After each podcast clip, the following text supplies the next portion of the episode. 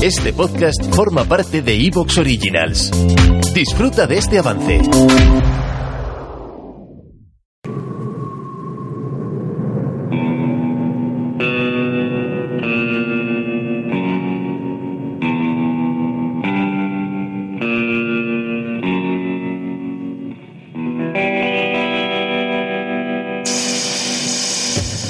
Noches de miedo.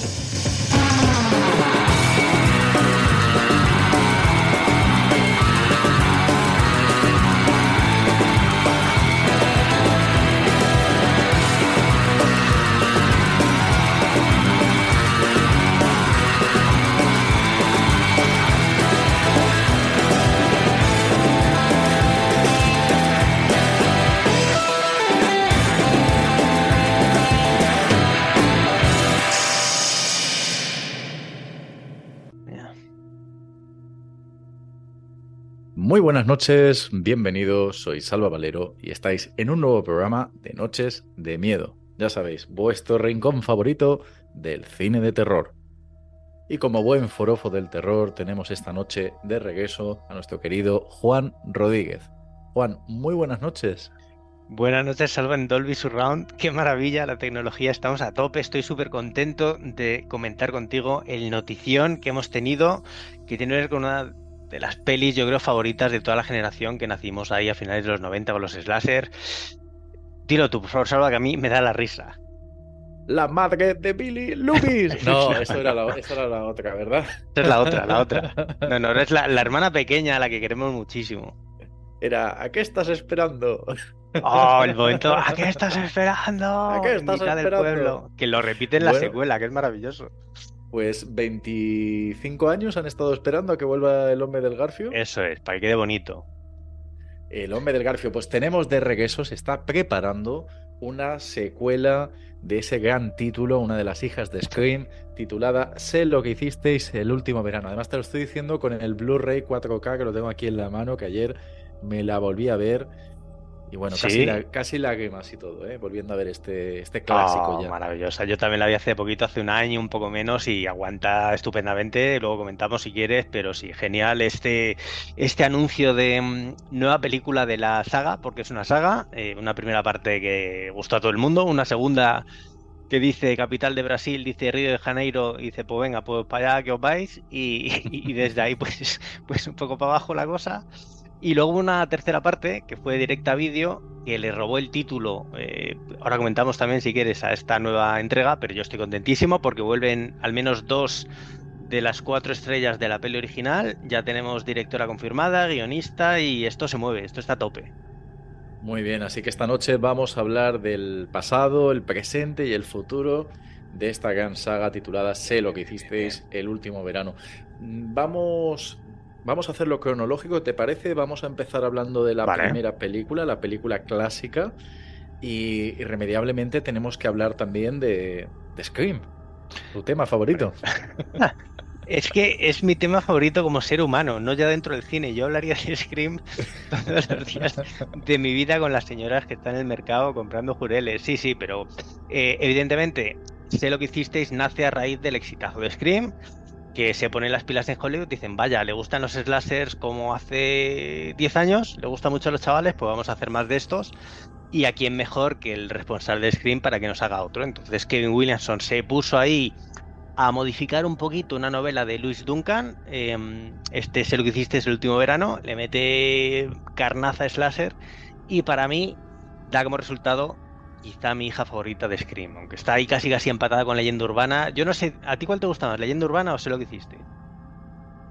Me lo pones difícil, ¿eh? Me lo pones difícil. Yo creo que ambas las, las amo locamente. Sí que es verdad que sé lo que hicisteis el último verano, la disfruté muchísimo porque fue lo primero que vino después de Scream y, y fue como la, Sí. la primera, ¿no? Que, que Sí, llegó sí. De, de esa oleada post-Scream. Que además, eh, y aquí me vas a matar un poquito, pero eh, como vino antes que Scream 2, eh, sé lo que hicisteis el último verano, tiene muertes ya muy a lo Scream 2, cosa que a lo mejor en la primera, en la Scream la clásica, eh, quitando la muerte de Drew Barrymore, no teníamos esas escenas. Por ejemplo, hay una ¿Mm? que me recuerda incluso a Scream 2 que ocurre en un coche, en un coche de policía. Sí. La de Sidney escapando porque se ha quedado atrapada en el coche y tiene que escapar por donde está Ghostface, que está en el, al volante, ¿no? Correcto, es decir, tenemos escenas muy a lo grande en Sé lo que hicisteis el último verano.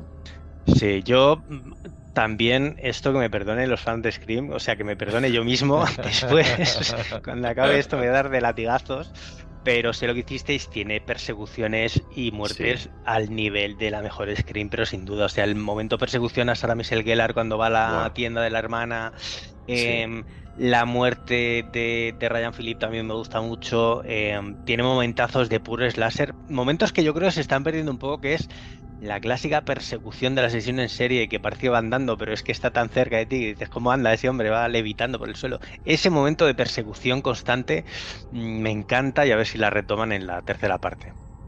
¿Y qué me dices de ese momento de la tienda de ropa, lo, siniestro que se vuelve una tienda con maniquís durante la noche, cuando está cerrada, ¿verdad? La tienda. Ah, brutal. Y la torpe, la hermana que no da con las llaves buenas, dice, ábreme la puerta y empieza a sacar un llavero ahí con 150 llaves. Ah, no, la de, aquí tengo el club Mercadona, el club Día, no, esto no es. Venga, abra rápido, señora, que viene aquí el del Garfio.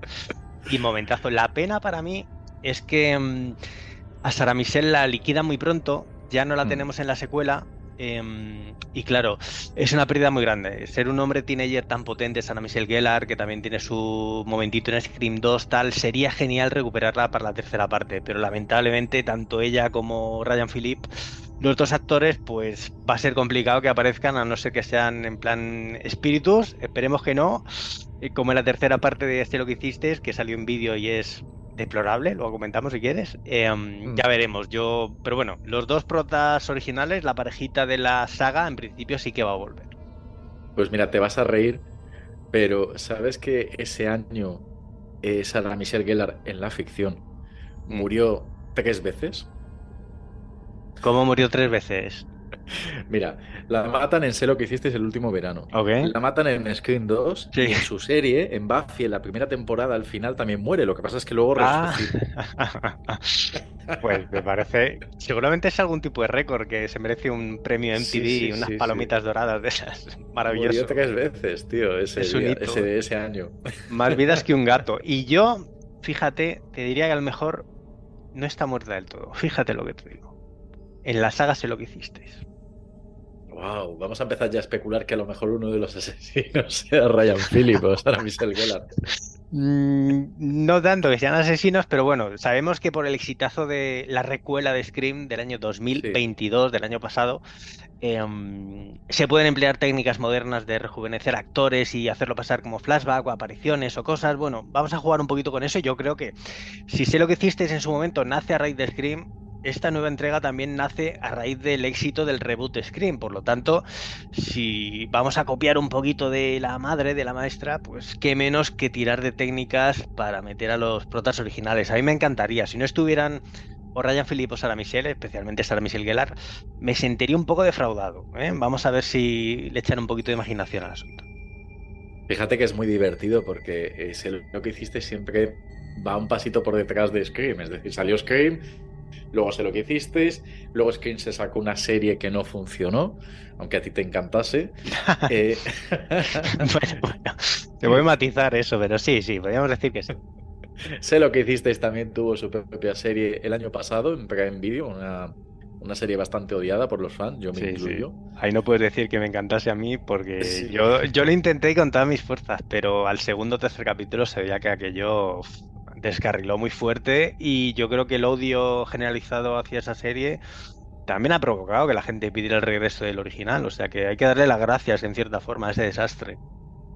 Y ahora, pues yo creo que inevitablemente esta secuela tardía es, un poco el espejo en el que están mirando el éxito que está teniendo Scream. Sí, sí, es que además es lo que se lleva últimamente en Hollywood, las recuelas, las lega sequels estas, que Star Wars, una nueva generación, pero con los antiguos, eh, Creed mm. eh, tira de Rocky Balboa y ya sigue su camino, Scream un poquito igual, pues vamos a ver si a sé lo que hiciste le sale bien, porque según he leído en, en la noticia original, la idea de los productores es no hacer una película y jiji jaja que bien lo hemos pasado. Queremos sacarnos una franquicia con dos o tres secuelas.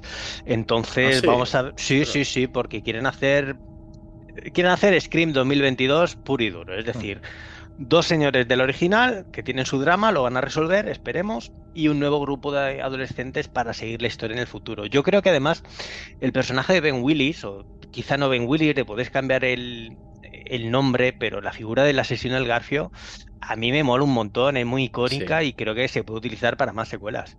Sí, totalmente. Yo espero que, que, ya no te digo que hagan como en Scream y en cada película hay un nuevo asesino del Garfio, porque tampoco me gustaría eso, pero que enlacen la historia de Ben Willis con alguien que quiera aportar el manto del asesino para seguir tirando, seguir explotando la, gallina de los huevos de oro, esperemos que sea para Sony. Además es muy curioso porque en la, en la novela original de Louis Duncan, hmm. que por eso esta serie no ha gustado tanto, porque la, la serie sí que ha sido un poquito más fiel a, la historia de Luz Duncan en cuanto a que no tenemos asesino del garfio. No tenemos ahí al, hombre vestido de pescador con un, con un garfio. Claro, es que vamos a ver si haces un slasher y me quitas quizá el elemento más reconocible. Más reconocible. ¿Te está gustando lo que escuchas? Este podcast forma parte de Evox Originals y puedes escucharlo completo y gratis desde la aplicación de Evox.